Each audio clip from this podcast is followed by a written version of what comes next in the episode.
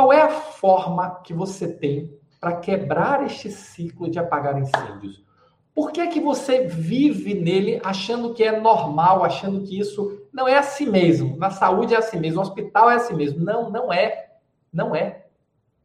Isso é uma distorção do processo.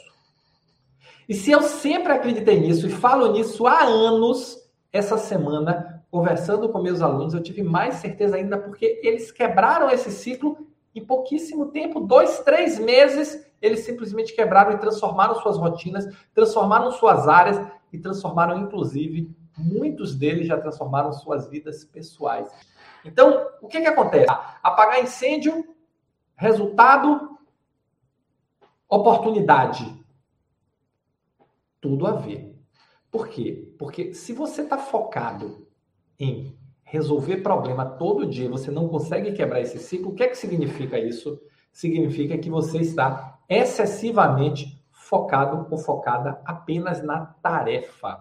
Você não está olhando à frente, você está sendo coberto pela onda. Você tem que botar a cabeça para fora, olhar adiante, olhar o resultado que você precisa entregar, que a sua área precisa entregar. E por que é importante quebrar esse ciclo de apagar incêndio?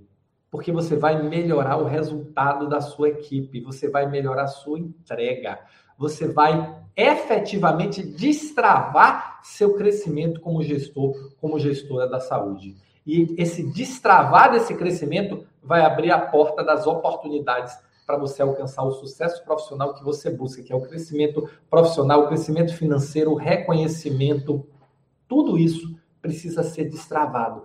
E enquanto você estiver aí apenas apagando incêndio, perdido no meio dessa doideira toda, você está atrasando a sua vida profissional.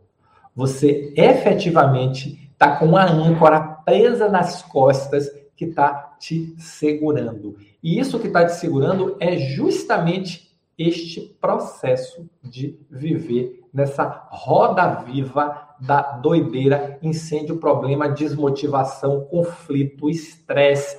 Ah, ah, ah, no final do dia chega assim, morto, cansado, com a sensação de que não fez nada.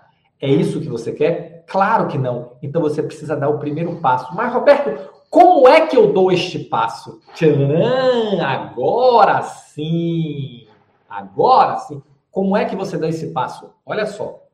Vamos construir aqui a ideia. Se as organizações de saúde descobriram que são empresas, uh, descobriram, e empresa não tem coração, empresa tem balanço.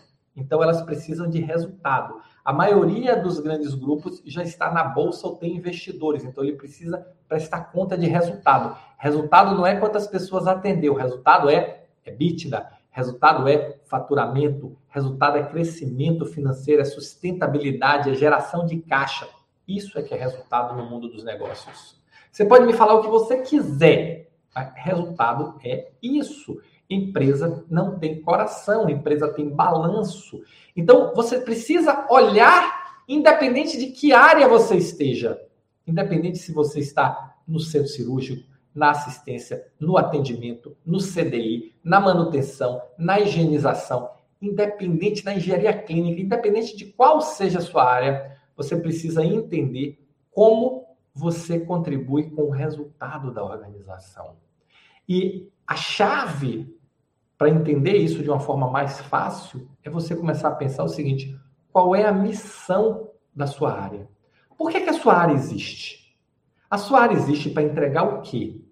Olhando para a estrutura inteira do hospital, a sua área existe para entregar o quê?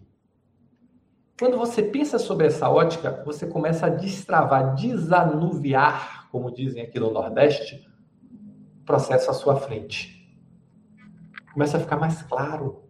Agora, a sua missão tem que estar conectada com a missão da organização. A missão da sua área tem que estar conectada com a missão da organização.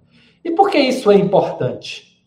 Isso é importante porque cada vez mais o que interessa é o resultado que a organização está buscando. Você gostou desse vídeo? Quer saber mais? Assista o vídeo completo no YouTube. Vai lá, aqui embaixo está o endereço www.youtube.com.br. Estou te esperando.